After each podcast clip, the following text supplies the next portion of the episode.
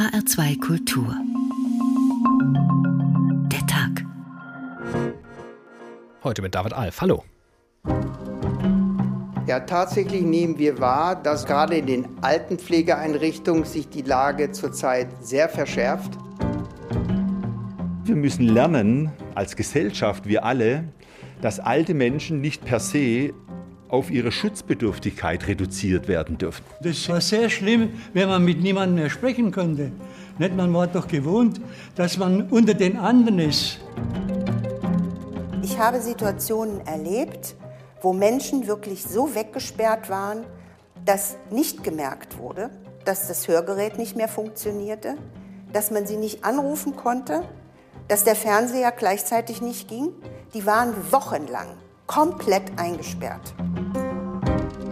Viele wissenschaftliche Untersuchungen haben belegt, dass Einsamkeit, fehlende soziale Integration, Eingebundenheit Menschen auch sterben lässt. Sehen konnten wir sie noch mal. Auf Abstand, vermummt, wir durften keine Hand halten. Das war sehr schwer, ja. Es sind viele verstorben, die ich gut kenne und die mir heute auch fehlen, das muss ich sagen. Gerade hier auf der Etage waren viele. Wir haben einige Bewohner, die sagen, ich möchte geschützt sein, ich möchte noch ein bisschen leben, ich möchte nicht, dass Leute hier reinkommen. Es gibt aber auch Bewohner, die sagen, ich habe mein Leben gelebt und wenn ich jetzt sterbe, dann ist das auch in Ordnung. Das für 90 Jahre, wahrscheinlich, vielleicht ist es mein letztes Jahr. Wenn das jetzt kommen sollte, was soll's? Diese Sendung heute ist Teil eines Thementages des Hessischen Rundfunks. Unser Leben mit Corona heißt er und auf allen HR-Radiosendern, im Fernsehen und im Internet nutzen wir die Gelegenheit, über die Pandemie zu sprechen. Auch wir von H2 der Tag wollen das tun, aber den Fokus etwas verschieben. Sie haben es gemerkt, auf jene, die ein höheres Risiko haben, an Covid-19 schwer zu erkranken, ältere Menschen. Denn die zweite Infektionswelle ist da und sie macht auch vor den Toren von Alten- und Pflegeeinrichtungen nicht Halt. In Hessen stecken sich immer mehr Bewohner mit dem Coronavirus an. Derzeit sind es über 1000 Infizierte. Und damit sind wieder viele alte Menschen in der letzten Phase ihres Lebens von ihren Angehörigen abgeschottet. In Wohnheimen, die ohnehin an Personalnotstand leiden. Dabei beteuert die Politik die Absicht, mehr Offenheit als im Frühjahr zu ermöglichen. Mit mehr Masken, besserer Schutzausrüstung, Schnelltests. Aber gelingt das wirklich? Auch und gerade angesichts der Infektionszahlen. Und was auch zum Leben mit Corona und im Alter dazu gehört, es gibt auch andere ältere Menschen, die zu Hause leben, die sich teilweise auch entscheiden, das Risiko einer Infektion in Kauf zu nehmen, damit sie weiter ihre Angehörigen treffen können. Wer aber nicht mehr alleine leben kann, der ist auf die Entscheidungen anderer angewiesen. Wie steht es um die Älteren in Zeiten der Pandemie? Wie können wir, müssen wir sie gestalten, diese Gratwanderung zwischen Sicherheit und Selbstbestimmung? Und tut uns das überhaupt gut, über die Alten und die Risikogruppe zu sprechen? Diese Fragen wollen wir klären in dieser Sendung heute und haben sie deshalb genannt Risikogruppenzwang alte Menschen und Corona. Und wir beginnen unsere Sendung nicht mit einem nüchternen Überblick über den Stand der Dinge in Sachen Alten- und Pflegeheime dieser Tage. Er wird kommen, versprochen. Aber wir wollen, wenn wir schon über die Älteren und die Risikogruppe sprechen, genau die zu Wort kommen lassen. In diesem Fall genauer gesagt einen, mein Kollege, mein Kollege Tobias Lübben hat ihn getroffen. Neulich war Horst Klever in Quarantäne. Er hatte einen kleinen Eingriff im Krankenhaus gehabt und danach musste er zwei Wochen lang in seinem Zimmer bleiben. Nur zur Sicherheit, damit er keine Keime aus dem Krankenhaus verbreitet. Konnte ich nicht mehr raus. Da kommt dann der Bedienstete rein, na, wie geht's und so, bringt das Essen, bringt das Frühstück. Und das ist der einzige äh, Unterhalt, den man dann hat. Gell? Und da habe ich immer jeden Tag gefragt, wann ist die Karelle rum, dass ich wieder mal raus kann. Ne?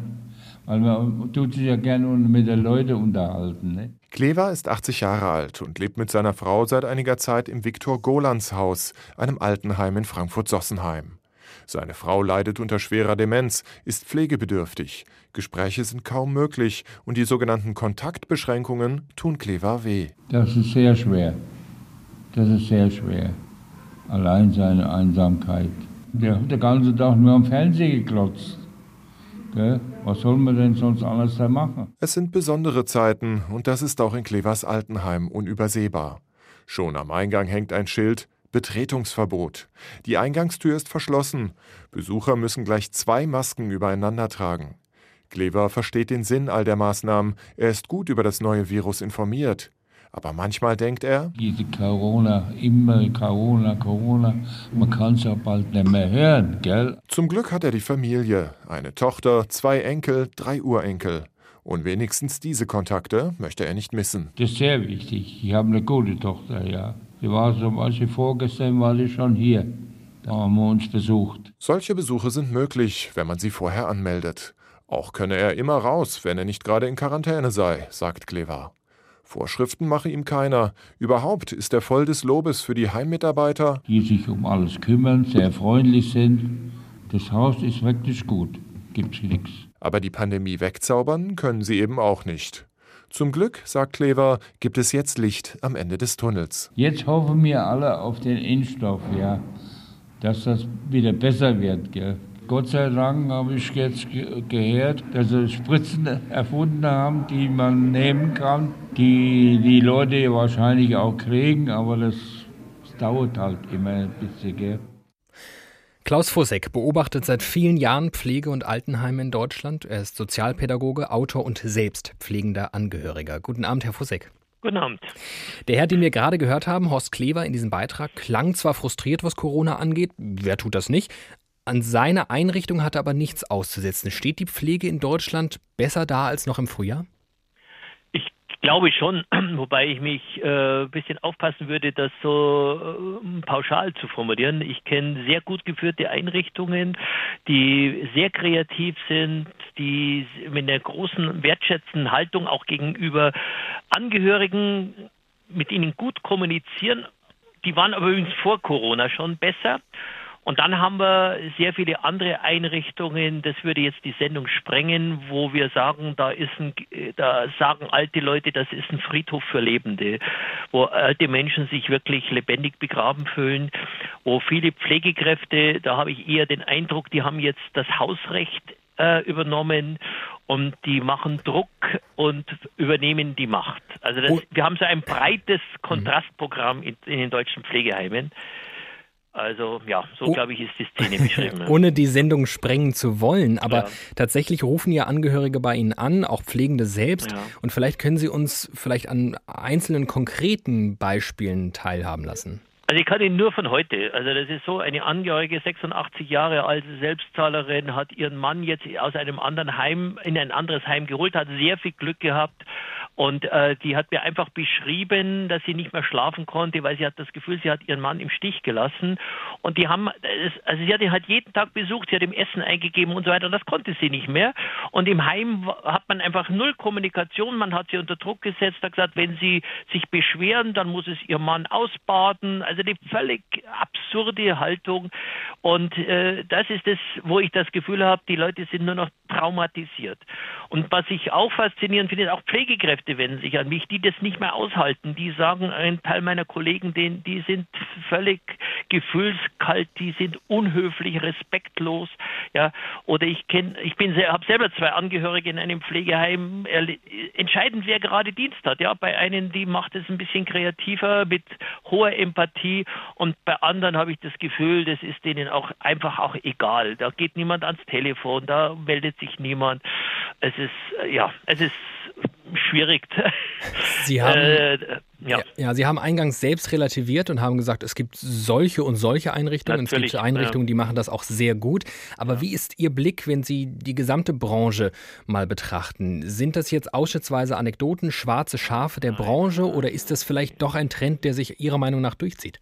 Das ist ein Trend, der sich durchsetzt und ich sage das ganz klar, das weiß auch jeder. Also das ist jetzt, was ich da sage, ist jetzt nichts Überraschendes. Äh, Corona hat wie in der Fleischindustrie, Entschuldigung Sie den Vergleich, aber dort hat Corona die strukturellen Probleme sichtbar gemacht. Ja.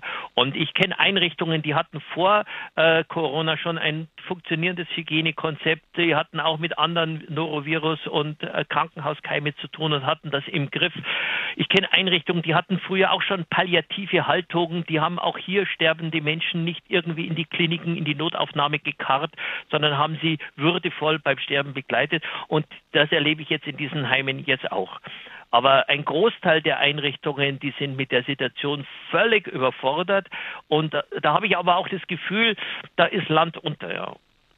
Wie könnte man das ändern, dieses Land unter? Also ich wittere dahinter auch eine gesellschaftliche Debatte, genau, die es braucht. Genau. Aber vielleicht bis wir zwei zu dieser kommen, wie ja. müsste ein Pflegeheim Ihrer Meinung nach ganz konkret aussehen? Was müsste anders sein? Also was ich das äh, Schlüsselwort ist wertschätzende Kommunikation, angstfreie Kommunikation. Es kann nicht sein, also ist für mich, da werde ich wahnsinnig, weil dass alte Leute und deren Angehörige Angst haben, sich berechtigterweise zu beschweren und es sind ja oft die Kleinigkeiten und sie werden bedroht mit Besuchsverboten, mit Repressalien. Das geht nicht. Also konsequent, angstfreie, wertschätzende Kommunikation. Das Zweite, wir brauchen in den Pflegekräften und zwar sofort zusätzliche Mitarbeiter, zusätzliche Professionen, Sozialpädagogen, psychologisch geschultes Personal, seelsorgerische geschultes Personal, die sich um die Sorgen und Ängste der Angehörigen kümmern. Wir brauchen, ich kenne Einrichtungen, die haben am Empfang, sage ich mal, Persönlichkeiten setzen, wertschätzende, empathische Frauen oder Männer, die einfach nur für die Angehörigen da sind. Die sind von in der Früh bis abend 20 Uhr auch am Wochenende erreichbar.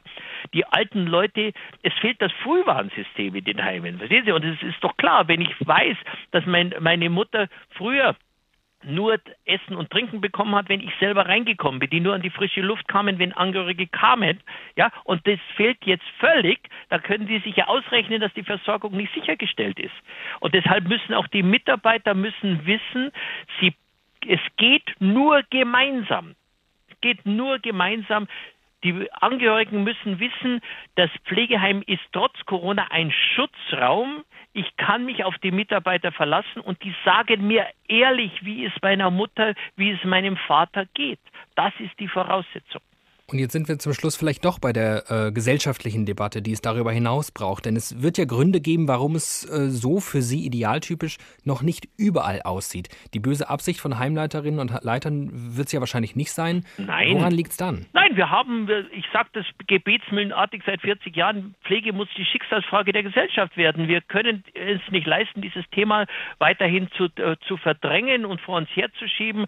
Alle, jeder, der diese Sendung hört, muss wissen, er wird wird irgendwann mal betroffen sein. Wir brauchen für alle, müssen Patientenverfügungen machen und wir müssen in den Einrichtungen dafür sorgen, dass Einrichtungen wirklich Schutzräume sind. Und wir brauchen mehr Transparenz in die Pflege, wir brauchen mehr Ehrlichkeit innen und wir müssen eine ethische Diskussion führen und gerade jetzt, äh, also wir müssen das mal zugespitzt formulieren. Wir beschützen Alte und das waren in Ihren Einspielern war es ja drin. Das heißt, für viele alte Menschen ist es grauenhaft, vollkommen isoliert, weggesperrt zu sein, lebendig begraben sein. Ist das wollen die Menschen so beschützt werden? Lassen Sie uns das mal ethisch diskutieren. Und wollen wir wirklich äh, zuschauen, wie alte Menschen am letzten Lebensabschnitt alleine sterben und zum Teil sehr dramatisch beschrieben, wirklich in ihren eigenen Stuhl, Urin leben. Das will niemand hören.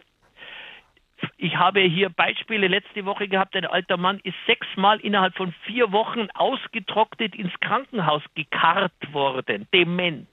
Ist das, hat das was mit Würde zu tun? Nein, nicht. Wir müssen es thematisieren, wir müssen ehrlich sein und den Pflegekräften sage ich ganz klar, ihr seid die Anwälte der alten, der pflegebedürftigen Menschen. Ihr tragt mit die Verantwortung und seid kommuniziert ehrlich, tut euch zusammen und ich glaube, nur gemeinsam ist es lösbar. Ein Appell von Klaus Fussek, er ist Sozialpädagoge und Autor über die Situation der Pflegeeinrichtungen in Deutschland, haben wir gesprochen. Vielen Dank bis hierhin. Zweifelsohne in Zeiten einer weltweiten Pandemie zu leben, das ist nicht leicht. In Zeiten einer weltweiten Pandemie und dazu in einem Alten- und Pflegeheim zu leben, wohl ungleich schwerer. Da mag für viele reizvoll klingen, was sich Jonas Jonasson für den Protagonisten seines Debütromans einfielen ließ. Und weil der Titel des Romans gleichzeitig die ideale Zusammenfassung ist, soll das fürs Erste reichen. Hier ein Ausschnitt aus Der Hundertjährige, der aus dem Fenster stieg und verschwand. Alan Carlsson stand zögernd in dem Stiefmütterchenbeet, das an der Längsseite des Altersheims verlief. Zu einer braunen Hose trug er ein braunes Jackett und ein paar braune Pantoffeln. Mit der Mode hatte er es nicht so, aber das ist ja auch eher selten in diesem Alter. Er war vor seiner eigenen Geburtstagsfeier ausgebüxt, was ja auch eher selten ist in diesem Alter, nicht zuletzt deswegen, weil der Mensch generell selten in dieses Alter kommt. Alan überlegte, ob er sich die Mühe machen sollte, noch einmal durchs Fenster in sein Zimmer zurückzuklettern, um Hut und Schuhe zu holen, aber als er feststellte, dass immerhin die Brieftasche in der Innentasche seines Jacketts steckte, ließ er es dabei bewenden. Außerdem hatte Schwester Alice schon mehrfach bewiesen, dass sie einen siebten Sinn besaß. Egal, wo er seinen Schnaps versteckte, sie fand ihn grundsätzlich. Und vielleicht lief sie ja gerade durch den Flur und witterte, dass hier etwas faul war. Lieber abhauen, solange noch Zeit ist, dachte Allan und kletterte mit knacksenden Kniegelenken aus der Rabatte. Soweit er sich erinnern konnte, steckten in seiner Brieftasche ein paar Hunderter, die er sich zusammengespart hatte. Und das war auch ganz gut so, denn kostenlos würde er sich sicher nicht verstecken können. Also wandte er noch einmal den Kopf und warf einen Blick auf das Altersheim, von dem er bis vor kurzem noch geglaubt hatte, dass er bis zu seinem Lebensende darin wohnen würde. Und dann sagte er sich, dass er ja auch ein andermal und anderswo sterben konnte. Risikogruppenzwang, alte Menschen und Corona. So haben wir diese Tagsendung heute genannt. Und wir werden im Laufe dieser Sendung natürlich über die Vielschichtigkeit von Leben im Alter sprechen, darüber, dass nicht alle Risikopatienten in Pflegeeinrichtungen auf den Einschlag warten. Aber noch wollen wir unseren Blick da behalten, wo es in dieser Pandemie die Schwächsten trifft, eben in Alten- und Pflegeeinrichtungen. Gerade haben wir von Klaus Fussek geschildert bekommen, welche Missstände es gibt. Wir wollen dem auf den Grund gehen und starten mal mit einer Bestandsaufnahme der Situation in Pflegeeinrichtungen in Hessen. Eine Bewohnerin winkt uns aus dem Fenster zu. Endlich mal Abwechslung. Sonst stehen hier im Innenhof nur umgedrehte Blumenkästen auf Sitzbänken. Wegen Corona, damit sich niemand setzt. So? Ja, genau. Ich stehe mit Fernsehkolleginnen in diesem Innenhof im Seniorenzentrum Kostheim in Wiesbaden. Wir reden mit der Leitung über die Schwierigkeiten, sich vor Corona zu schützen, über weniger Besuche, über die Personalnot und über mögliche Schnelltests. Die Sorge rund um Corona ist groß. Pflegedienstleiterin Ulrike Köppen. Die Mitarbeiter haben schon Sorge, dass sie jetzt ein Auslöser dafür wären, dass sich eventuell ein Bewohner ansteckt. Ganz gewiss ist das eine psychische Belastung. Zu dem ohnehin belastenden Beruf kommt jetzt die Sorge halt noch dazu. Mehr als jedes fünfte Altenheim in Hessen hat mindestens eine Person mit Corona. Oft sind es größere Ausbrüche, Tendenz steigend. Die Zahl hat das Regierungspräsidium Gießen extra für den HR zusammengerechnet. Sonst ist die Zahl offenbar nicht gefragt. Dabei ist sie ein wichtiger Hinweis darauf, dass die Infektionszahlen in der Bevölkerung zu hoch sind. Die Heime schaffen es nicht mehr, sich zu schützen. Bewohnerinnen und Bewohner sind der Gefahr ausgesetzt. Sie gehören zu den Schwächsten, die wir mit dem Lockdown Light schützen wollen. 45 Prozent der mit oder an Corona Gestorbenen in Hessen kommen aus Altenheimen.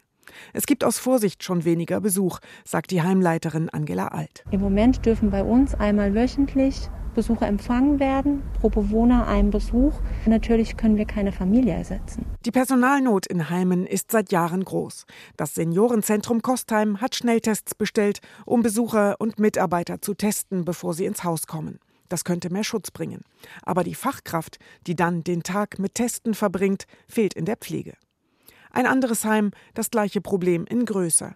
Wir treffen den Leiter des Antoniusheims in Wiesbaden im Nebel. Das Heim liegt am Waldrand. Die Stimmung wirkt nicht nur wegen des Nebels gedrückt. Hier ist Corona ausgebrochen. 40 Bewohnerinnen und Bewohner sind infiziert. Und es fallen so viele Mitarbeiter aus, dass drei, die eigentlich in Quarantäne müssten, eine sogenannte Arbeitsquarantäne gemacht haben.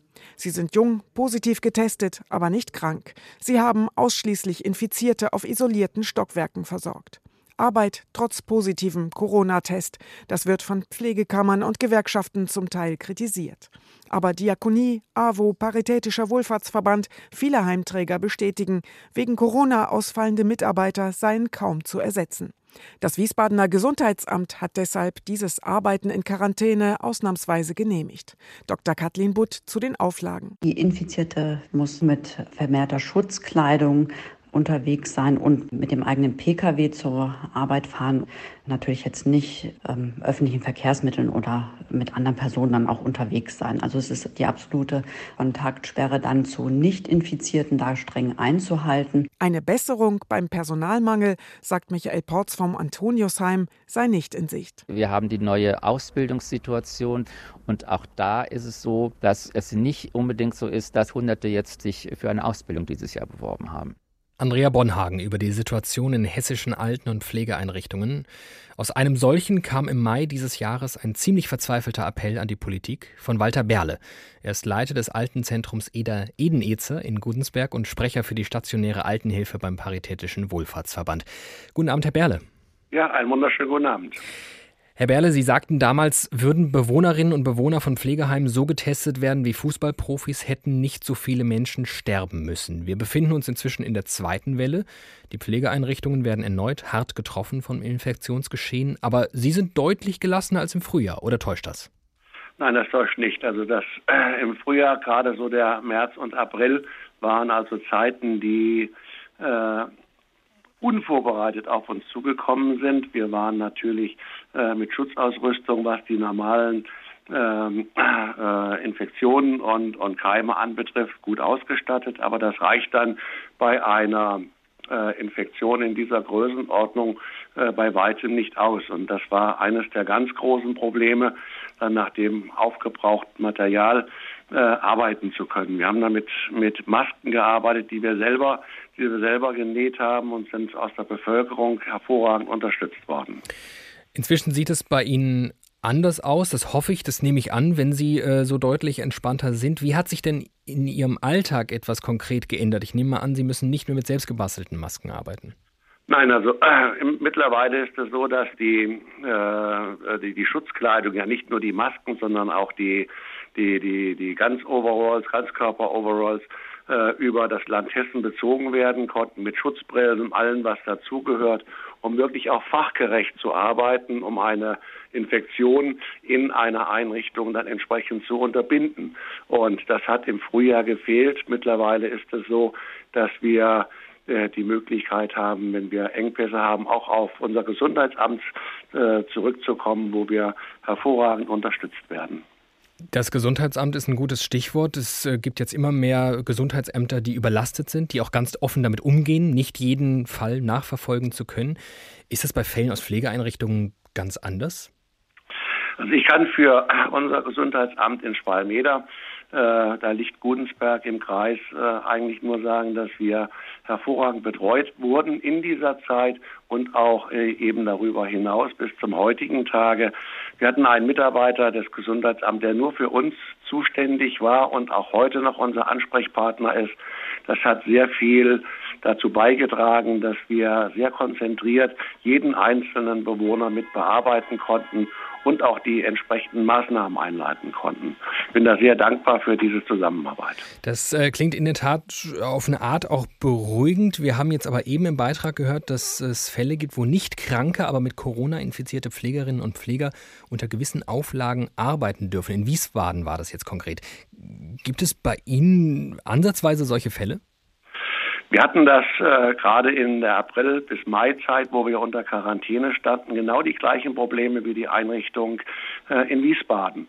Und äh, wenn wir äh, mit unseren Flach Fachmitarbeiterinnen und Fachkräften nicht gerade auch mit Infizierten, die dann in der infizierten Station gearbeitet hätten, wären wir personell untergegangen. Das ist eine der letzten Lösungen und Möglichkeiten vor einer Einweisung in ein Krankenhaus, wo dann im Krankenhaus versorgt werden muss.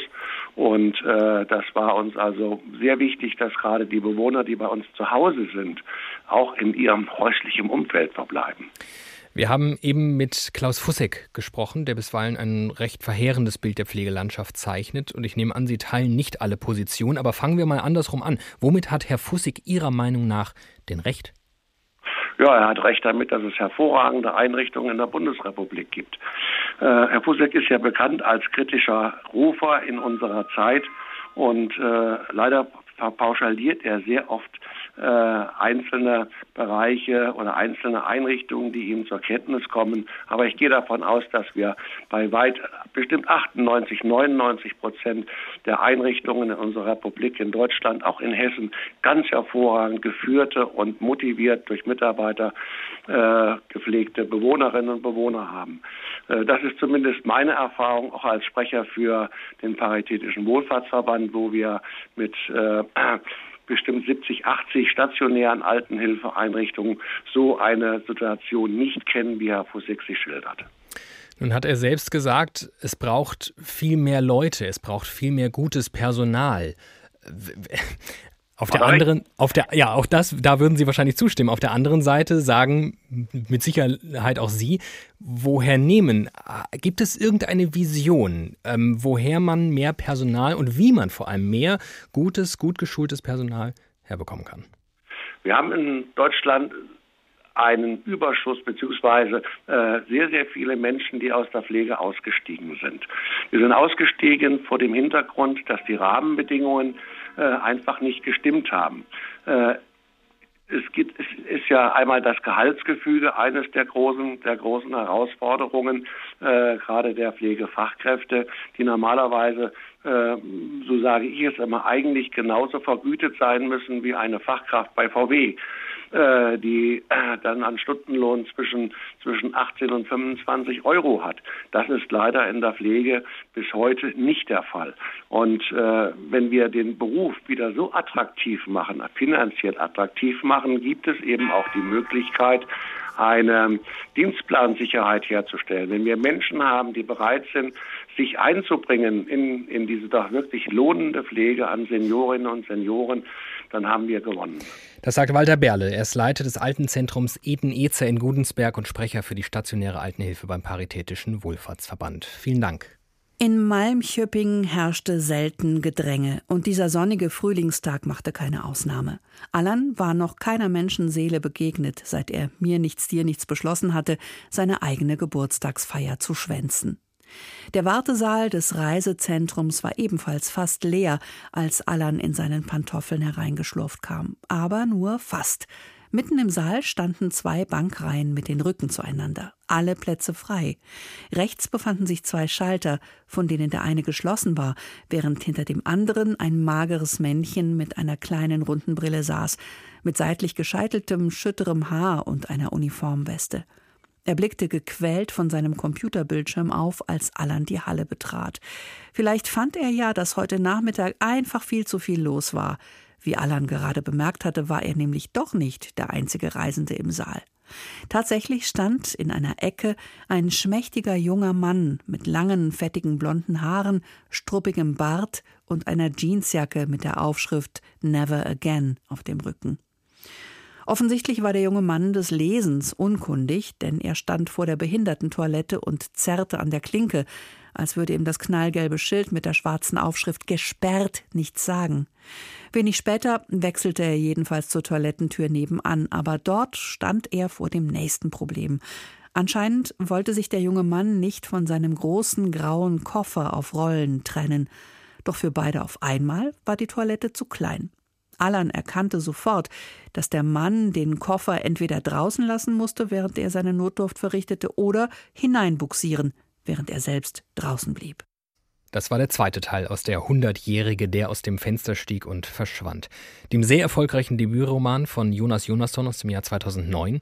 Und genauso hätte er auch 2019 erscheinen können. Da konnten fiktive Hundertjährige noch selbstbestimmt aus den Fenstern ihrer Pflegeeinrichtungen steigen. Und es wäre wohl später als locker leichter Roadmovie verfilmt worden. Aber locker leichte Zeiten für Hundertjährige in Pflegeeinrichtungen sind das momentan nicht. Ganz im Gegenteil. Das Ausmaß der Tragödien und Schicksale, die Corona für Alten- und Pflegeheime bedeutet haben, und inzwischen wieder bedeuten können, werden wir nur allmählich begreifen können. Und um das zu tun, diese Tragödie zu begreifen, müssen wir wohl hinschauen lernen. Auch ich, ich bin 30 Jahre alt, bislang kerngesund, habe keine Angehörigen in Pflegeeinrichtungen. Zu hören, was mein Kollege Oliver Neuroth aus Pflegeheimen in Spanien berichtet, gleicht da einer Schocktherapie.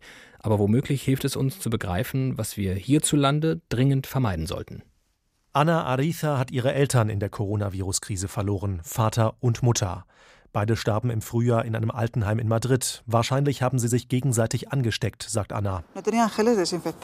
Im Heim gab es nicht ausreichend Desinfektionsmittel, keine Masken. Zu Beginn sind die Leute dort ein- und ausgegangen. Die Bewohner waren dem schutzlos ausgeliefert. Irgendwann durfte Anna ihre Eltern nicht mehr sehen und sie bekam kaum noch Informationen über ihren Zustand. Zuerst starb ihr Vater, ein paar Tage später ihre Mutter. Da ist in einem nur noch tiefe Traurigkeit. Plötzlich fängst du an zu weinen. Du kannst nicht mehr schlafen, nicht essen. Es tut sehr weh. Zu Beginn der Pandemie in Spanien unterschätzten die Verantwortlichen die Gefahr des Virus. Kurz darauf füllten sich die Krankenhäuser im Land mit immer mehr Covid-19-Patienten, vor allem in Madrid. Fernsehsender zeigten Bilder von Kliniken am Rande des Kollaps. Patientenbetten standen dicht gedrängt auf Fluren. Es fehlte an Beatmungsgeräten und Schutzmitteln. Die Zeitung El País veröffentlichte im Sommer ein heimlich gedrehtes Video einer Besprechung von Intensivärzten. Ältere Menschen aus den Pflegeheimen werden nicht behandelt. Das machen wir nicht, fragt jemand im Besprechungsraum. Nein, diese Behandlung verweigern wir. Der Skandal spitzte sich noch zu, als E-Mails der Madrider Regionalregierung an die Heimleitungen öffentlich wurden. Darin hieß es, demenzkranke, behinderte oder stark pflegebedürftige Menschen mit dem Coronavirus werden nicht ins Krankenhaus eingeliefert. Das sorgte selbst für Streit innerhalb der Regierung. No es ético Madrids Sozialminister Alberto Reyero sprach in einem Parlamentsausschuss von unethischen und möglicherweise illegalen Anordnungen. Vor ein paar Wochen trat der Politiker von seinem Amt zurück, auch aus Protest. Die Chefin der Madrider Regionalregierung, Isabel Ayuso, verteidigte die kritischen E-Mails. Es habe sich nur um Konzepte und nicht um Anweisungen gehandelt. Es ist ungerecht, den Fokus allein auf Madrid zu richten. Es hat sicherlich viele Tote gegeben, aber noch mehr Menschen, die gerettet wurden. Und jetzt greift man sich ein Video aus einer Sitzung heraus. Hinterbliebene und Opferorganisationen reagierten bestürzt. Für die Präsidentin der Vereinigung zur Verteidigung der Patienten sind die Vorgänge in den Altenheimen ungeheuerlich. Carmen Flores zog deshalb vor Gericht und strengte Klagen gegen die Madrider Regionalregierung an. Es gibt hier eindeutig eine strafrechtliche Verantwortung. Wir glauben, dass man fast von einem Genozid sprechen kann. Denn Menschen sind aufgrund ihres Alters und ihrer Vorerkrankungen diskriminiert worden. Die meisten Verfahren laufen noch. Einzelne Klagen, die sich direkt gegen die Chefin der Regionalregierung richteten, wurden von Gerichten wegen Mangel an Beweisen abgewiesen, sagt der Journalist Manuel Rico. Er hatte viele der Skandale der vergangenen Monate rund um die Altenheime mit aufgedeckt. Heute berichtet er, dass sich die Situation dort deutlich verbessert habe. Wenn Senioren an Covid-19 erkrankten, würden sie sofort in Kliniken verlegt. Der Oberste Rat für wissenschaftliche Forschung in Spanien kommt in einer aktuellen Untersuchung zu dem Schluss, dass sich das öffentliche Gesundheitssystem stärker mit den Pflegeeinrichtungen vernetzen sollte. Außerdem müssten Patienten mit Covid-19 strikt isoliert werden. Heime in den verschiedenen Regionen Spaniens sollten ihre Erfahrungen mit anderen teilen. Das Fazit des Studienleiters lautet, die dramatischen Ereignisse des Frühjahrs und des Sommers führten immerhin zu einer optimistischen Nachricht, und zwar der, dass man sehr viel gelernt habe. Franz Müntefering war bis 2013 Abgeordneter des Deutschen Bundestags. Unter Kanzler Schröder war er Bundesminister, unter Merkel Vizekanzler. Seit 2015 ist er Vorsitzender der BAXO, der Bundesarbeitsgemeinschaft der Seniorenorganisationen. Guten Abend, Herr Müntefering. Hallo, ich grüße Sie. Herr Müntefering, setzt man den Maßstab an, dass Menschen spätestens ab 65 Jahren zur Risikogruppe gehören, dann gehören Sie inzwischen auch dazu. Wie fühlen Sie sich ganz persönlich als Risikopatient? Nein, der Ansatz ist ganz sicher falsch. Und wenn man sich die Welt anguckt, wie sie ist, dann sieht man, dass ganz viele der 70- und auch 80-Jährigen gut drauf sind, dass wir länger leben als Generationen zuvor und zwar relativ gesund. Aber natürlich mit dem Alter wächst auch die Gefahr der Krankheit und irgendwann kommt auch das letzte Stück. Das ist so, aber diese pauschale Behandlung der Altersgruppe ab 65 ist ein faktischer Fehler und sollte man schnell sein lassen. Ist es abseits des faktischen Fehlers auch ein, äh, ein Stigma? Fühlen Sie sich bevormundet, wenn man über die Risikogruppe spricht? Ja, ich darf mal in Zahlen ganz schnell das ausdrücken. Etwa 20, 22 Prozent der Menschen sind 65 und älter. Das sind etwa 16 bis 17 Millionen in Deutschland. Davon sind dreieinhalb bis vier Millionen pflegebedürftig. Davon sind ein Viertel in den Heimen und drei Viertel sind zu Hause. Das heißt, der allergrößte Teil der Menschen über 65 lebt ganz gut und zufrieden in der Republik und hat sich im Übrigen in diesen Monaten der Pandemie glänzend geschlagen. Die sind da ganz cool mit umgegangen und äh, sind hochaktiv, auch in den Familien und äh, untereinander. Aber schauen wir mal auf die Situation jetzt äh, innerhalb dieser weltweiten Pandemie. Da ist es doch äh, relativ schwierig zu sagen, geht unter Leute, seid aktiv, geht raus, trefft euch. Das fällt doch für viele flach. Ja, aber sie haben trotzdem soziale Kontakte. Sie leben ja zum Teil noch in Partnerschaften, in Familien, sie haben Freundeskreise. Sind äh, sozial organisiert in Vereinen, Verbänden, Organisationen. Da gilt für die dasselbe wie für junge Menschen auch. Man muss sich selbst schützen und die anderen auch. Das heißt, man muss Abstand halten, man muss äh, Maske tragen und man muss äh, seine Verantwortung sehen für sich selbst und für die anderen. Und ich finde, die allermeisten von den Älteren machen das auch gut und überzeugend. Über die Maßnahmen zur Eindämmung der Pandemie wird viel gestritten, besonders darüber, ob nicht zu pauschal gehandelt wird. Ich höre bei Ihnen auch raus, Sie plädieren auf Selbstbestimmung, auf Eigenverantwortung. Aber wäre es nicht nur konsequent und effektiv zu sagen, also wenn alle Gastronomiebetriebe schließen müssen, dann gilt eben gleichzeitig auch ein strengerer Umgang mit Risikopatienten, darunter den vielen älteren Menschen. Dann wird eben das Aktivsein eingeschränkt zugunsten des Gesundseins. Also es gibt auch Jüngere, die ähm, belastet sind und äh, dann muss man, müsste man das daran festmachen und nicht am Alter. Das Festmachen am Alter ist ein Fehler und bleibt ein Fehler und äh, da kommt man nicht raus. Also das muss man sehen, denn die allermeisten in der Altersgruppe sind eben nicht schwer krank und sind auch kein Risiko, sondern sie sind ganz aktiv in der Gesellschaft unterwegs. Wenn es darum geht, wie wir als Gesellschaft, und damit meine ich alle, langfristig lernen, mit dem Virus zu leben, wird häufig davon gesprochen, Risikopatienten, also auch nicht nur Alte, müssen geschützt werden. Richtig ausgeführt wird das häufig nicht. Meistens geht es darum, mehr Einschränkungen für jene, die ein höheres Risiko haben, schwer zu erkranken, darunter auch Jüngere, weniger Einschränkungen für die anderen. Aber so in der allgemeinen Wahrnehmung gibt es da schon irgendwie eine neue Konfliktlinie. Sehen Sie die auch, eine Konfliktlinie jung gegen alt? Nein, das sehe ich nicht. Also es gibt bei den Älteren mehr Menschen, die Vorerkrankungen haben, die äh, vorsichtig sein müssen, die auch geschwächt sind, die auch digital äh, geschwächt sind oder gar dement sind. Das ist so, da stellt ja auch keiner in Abrede. Aber das Altersbild, was darüber gemacht wird, geht an der Lebenswirklichkeit vorbei. Das ist eine relativ kleine Gruppe in dem Ganzen, aber trotzdem muss sie im Rahmen des Möglichen geschützt werden und das kann man durch Sorgfalt machen Abstand halten und durch Maske und alles, was dazugehört. Aber das heißt nicht, dass man solche Menschen in äh, Heimen einsperren darf und isolieren darf, gar im Sterben äh, niemand dazukommen kann. Das ist nämlich etwas, was äh, für diese Menschen von brutaler Eindeutigkeit ist, dass man nicht mehr gebraucht und nicht mehr angenommen wird. Und das ist etwas, was auch mit dem Grundgesetz überhaupt nicht in Übereinstimmung zu bringen ist. Das haben Sie jetzt auch gerade noch mal in einem Rechtsgutachten bestätigen lassen. Die Gutachter kamen zu dem Schluss, dass die Maßnahmen nicht verhältnismäßig sind, was ja. äh, die Isolierung in Alters- und Pflegeeinrichtungen angeht. Aber angesichts der ohnehin angespannten Situation in den Heimen, der schwachen Personaldecke, dem fehlenden Zugang zu ausreichend vielen Schnelltests etc., geht Ihre Forderung, äh, diese Isolierung aufzuheben, nicht an der Realität vorbei? Nein, man muss ja sehen, das Ganze hat ja eine Entwicklung. Als das im März losgebrochen ist, war die Panik und es war keiner vorbereitet hinreichend, nicht nur in Deutschland nicht, auch sonst auf der Welt nicht. Und natürlich hat man zunächst mal das Menschenmögliche getan, nämlich möglichst Sterben zu verhindern.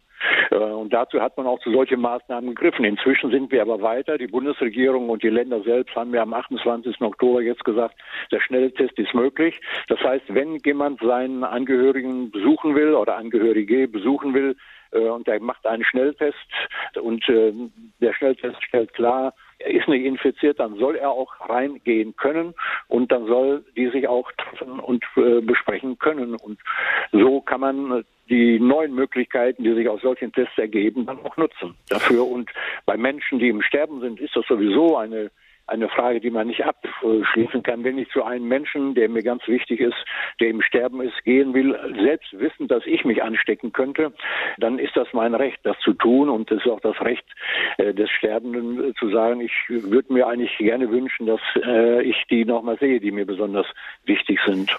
Nun sind die Maßnahmen, die es gibt, die es noch geben wird, politische Maßnahmen in erster Linie. Sie selbst waren viele Jahre Politiker. Wenn ich Sie noch einmal zu einem Bundesminister machen könnte und Sie säßen wieder mit am Kabinettstisch, was würden Sie anders machen als die Menschen, die da gerade sitzen? Ich glaube, der Spahn hat mal ziemlich früh einen ziemlich klugen Ausspruch äh, getan in dieser ganzen Sache gesagt, wir werden uns irgendwann nochmal korrigieren müssen an bestimmten Sachen. Und das ist eben der Fall.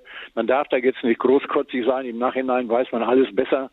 Man hätte noch dies machen können und jenes machen können.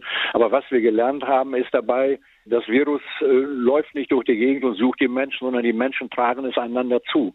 Und wenn sie aufpassen, dann ist eine Wahrscheinlichkeit, äh, sich ähm, anzustecken, sehr viel geringer, als wenn man all die Vorsichtsmaßnahmen nicht macht. Und äh, das ist das Problem, was wir haben an der Stelle, dass ein Teil der Menschen leichtfertig damit umgeht. Und das gefährdet uns im Augenblick im aufziehenden Winter wieder in ganz besonderer Weise. Das sagt Franz Müntefering. Der ehemalige Spitzenpolitiker ist inzwischen Vorsitzender der Bundesarbeitsgemeinschaft der Seniorenorganisationen BAXO.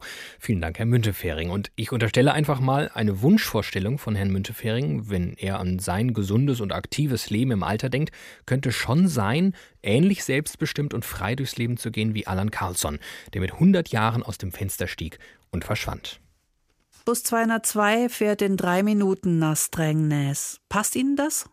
Ja, befand Allan, das sei durchaus passend. Der Jubilar lächelte in sich hinein, während er aus dem Augenwinkel jemanden näher kommen sah. Es war der schmächtige junge Mann mit den langen, fettigen blonden Haaren, dem struppigen Bart und der Jeansjacke mit der Aufschrift Never Again auf dem Rücken. Er steuerte direkt auf Allan zu, seinen großen Koffer auf den vier kleinen Rollen im Schlepptau.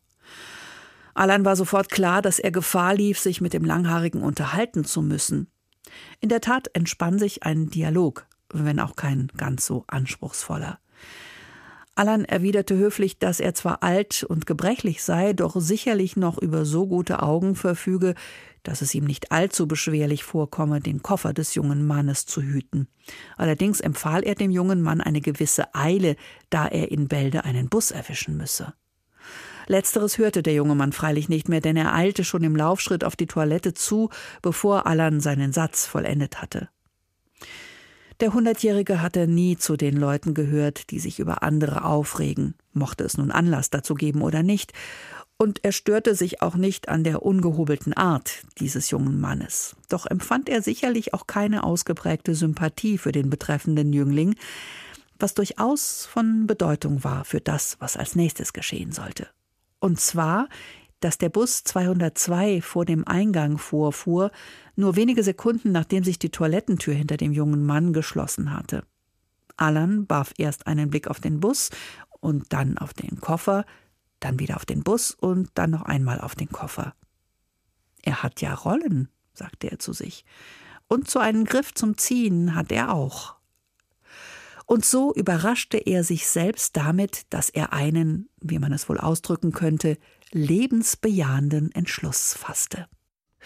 Risikogruppenzwang, alte Menschen und Corona, so heißt diese Sendung heute. Denn blinkt man auf die öffentliche Diskussion, da kann schon der Eindruck erweckt werden, wer zur Risikogruppe gehört, der hat sich dieser Kategorie zu fügen. Wir begegnen ihr im Umgang ähnlich wie bei anderen Naturkatastrophen. Gegen Überschwemmungen helfen Deiche, gegen Windschäden das Verbarrikadieren von Fenstern, gegen Covid-19 eben strikte Isolation so einfach, so unbefriedigend. Eben weil es selbstverständlich ist, dass der Mensch also als soziales Wesen eben genau das braucht, das Soziale, das Miteinander.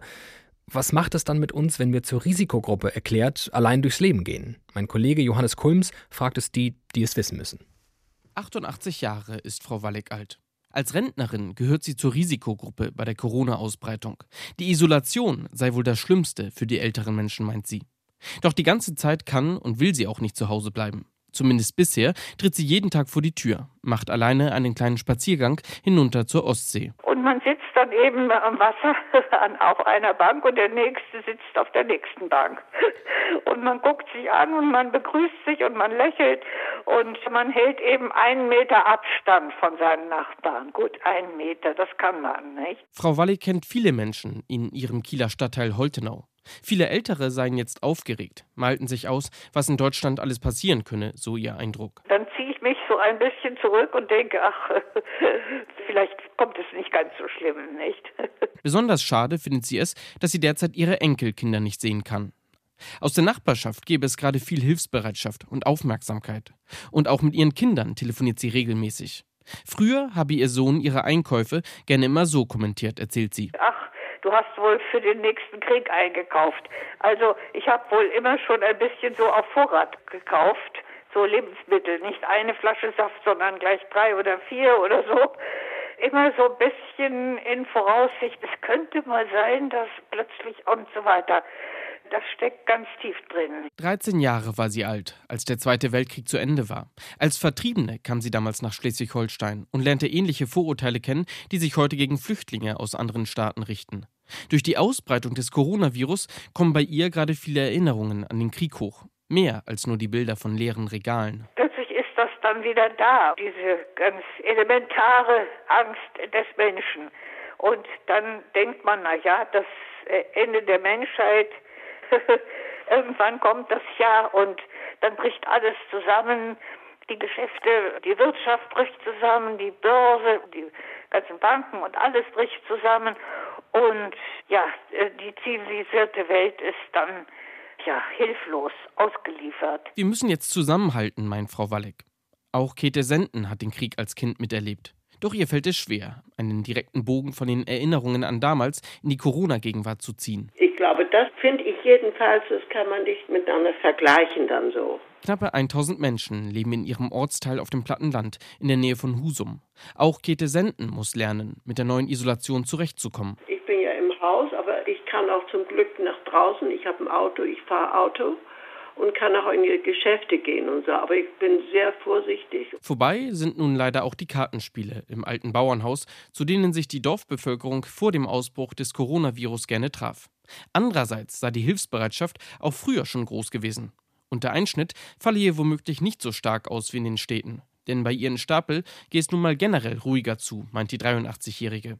Die älteren Menschen wollten sich bisher jedenfalls nicht verstecken. Also wer noch laufen kann und so, der läuft auch. Also das ist hier eigentlich immer das Gleiche und kann keinen Unterschied äh, merken. Die neuen Spielregeln für den Alltag hat sie längst verinnerlicht. Abstand halten beim Einkaufen und immer Hände waschen. Auch in ihrem Auto hat sie eine Flasche mit Desinfektionsmittel. Jeden Tag schaltet sie Radio und Fernsehen ein. Ich finde die Berichterstattung sehr gut und wir sind ja alle damit werden wir konfrontiert. Wir müssen doch eigentlich alles auch wissen dann. Sie denke gar nicht so oft nach über die neue Lage. Aber ja, sie verspüre durchaus ein Gefühl von Angst, sagt Käthe Senden. Auch um ihre Tochter, die als Altenpflegerin arbeitet. Für die jungen Menschen, das finde ich eigentlich viel schlimmer, denn ja, wenn wir Alte noch irgendwas kriegen, das ist dann so. Wir haben unser Leben gehabt, finde ich dann. Aber ja, wir junge Leute sollen sich ja vorsehen. Ne? Eva Marie Kessler ist Professorin für Gerontopsychologie an der Medical School Berlin und sitzt im Präsidium der Deutschen Gesellschaft für Gerontologie und Geriatrie. Guten Abend, Frau Kessler. Guten Abend.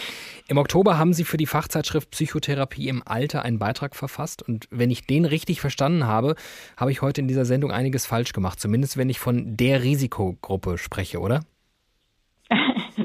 Ja, also dass höheres Lebensalter ein Risikofaktor darstellt für schwere Verläufe, für Mortalität im Zusammenhang mit Covid-19, das ist ja empirisch sehr gut belegt. Und daher ja, ältere Menschen sind im Zusammenhang mit Corona eine Risikogruppe.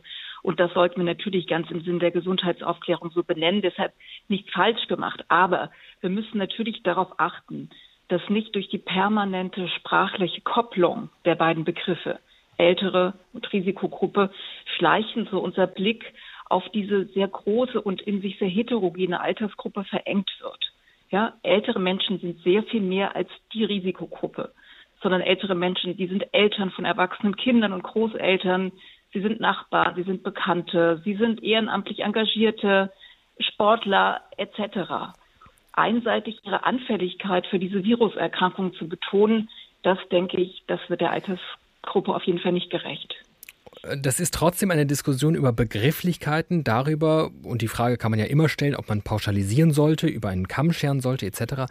Wenn ich Zahlen des RKIs anschaue und die Dynamik dahinter, sehe, dass neun von zehn Corona-Toten beispielsweise über 70 waren, dann bleibt mir doch vielleicht schlichtweg nicht die Zeit, jetzt noch darüber zu diskutieren, ob jemand zwar alt, aber super aktiv und gesund und total heterogen in seiner Form ist. Ja, ich denke, hinter der Sprache verbirgt sich ja auch immer eine bestimmte Haltung und die auch eine lange kulturelle Tradition hat, nämlich die, ältere Menschen als schwach, als schutz- und hilfebedürftig zu sehen. Und in den letzten Jahren, da haben wir viel über die fitten, mobilen Alten gehört. Äh, und die aktuelle Situation zeigt aber, wie schnell diese doch historisch noch jungen, positiven Altersbilder in sich zusammenfallen und diese kulturell ja, tief verankerten negativen Altersstereotype verstärkt in, in Erscheinung treten, wenn wir in so eine Krisensituation geraten. Wie steht es denn ganz grundsätzlich um die Psyche bei Älteren? Einige behaupten, Kriegserfahrungen mache sie grundsätzlich widerstandsfähiger als jüngere Generationen. Was ist Ihre Erfahrung oder Ihre Haltung dazu? Also das ist natürlich erstmal auch eine empirische Frage, aber natürlich können einen Kriegserfahrungen auch im erheblichen Maße auch anfälliger, vulnerabler machen in Bezug auf so eine Krisensituation. Das hat ja auch eben eine der Interviewten auch äh, gerade auch gesagt. Tatsächlich wissen wir aber aus äh, den bisherigen Studien, dass ein großer Teil älterer Menschen, die zu Hause leben und motiviert und in der Lage sind, an Studien teilzunehmen, psychisch erstaunlich gut durch die Pandemie gekommen ist. Und zwar sogar auch besser als junge Erwachsene. Und da kommt wahrscheinlich jetzt zum Tragen, dass wir, wenn wir älter werden, ohnehin mehr Erfahrungen mit Verlusten, mit Einschränkungen machen in unserem Alltag. Und wir lernen aber auch damit umzugehen im Alter, indem wir ja auf das schauen, was noch möglich ist, anstatt auf das, was unmöglich ist. Und wir sehen ja auch bei älteren Menschen, dass sie kreativ werden, wie man mit Einschränkungen umgeht. Das nennt man auch das Wohlbefindensparadoxon in der Alterspsychologie. Vielleicht auch, indem ältere Menschen auch von vornherein nicht so hohe Erwartungen haben an, an die Zukunft. Ähm, das schützt natürlich auch vor Enttäuschung und richtet den Blick mehr auf die Chancen und Potenziale im Hier und Jetzt. Nun stellen wir noch mal einen kleinen Perspektivwechsel zum Schluss ein. Wenn ich, ich bin 30 Jahre alt, über die Älteren spreche, dann ist das qua Alter irgendwie von mir entfernt. Ich kann aus Sympathie, aus Empathie heraus Argumente finden und auch verstehen, ältere Menschen als heterogene, als selbstbestimmte Menschen anzusehen, wahrzunehmen. Menschen, denen ich nicht unterstelle, viel passiert bei euch doch eh nicht mehr, regt euch nicht so auf. Sie sehen aber noch ganz andere Gründe, warum auch die Jungen ein anderes Bild vom Älterwerden sein und werden haben sollten. Ganz egoistische Gründe sehen Sie. Ja, ich, ich denke auf jeden Fall, wir brauchen eine, eine Diskussionskultur, die es erlaubt, dass sich Menschen aller Altersgruppen, äh, auch, auch, auch jüngere Menschen, Mittelalte, mit ihren eigenen Vorstellungen über das Älterwerden, über das Altsein mit ihren eigenen Hoffnungen, aber auch mit ihren Ängsten in Bezug auf diese Lebensphase auseinandersetzt. Und dazu gehört auch der bewusste Blick auf die Chancen von einem langen Leben, wie ein differenziertes Lebenswissen zu erwerben. Aber auch, denke ich, gehört dazu die, die Auseinandersetzung mit der eigenen Verletzlichkeit. Ähm, und gerade deshalb ist es auch jetzt äh, an der Zeit, älteren Menschen in ihrer ganzen Vielfalt auch in dem öffentlichen Diskurs eine Stimme zu geben, ähm, denn ältere Menschen sind ja in gewisser Hinsicht unser zukünftiges Selbst. Ähm, das heißt, ich schade mir selbst, wenn ich ein schlechtes Bild vom Alter habe?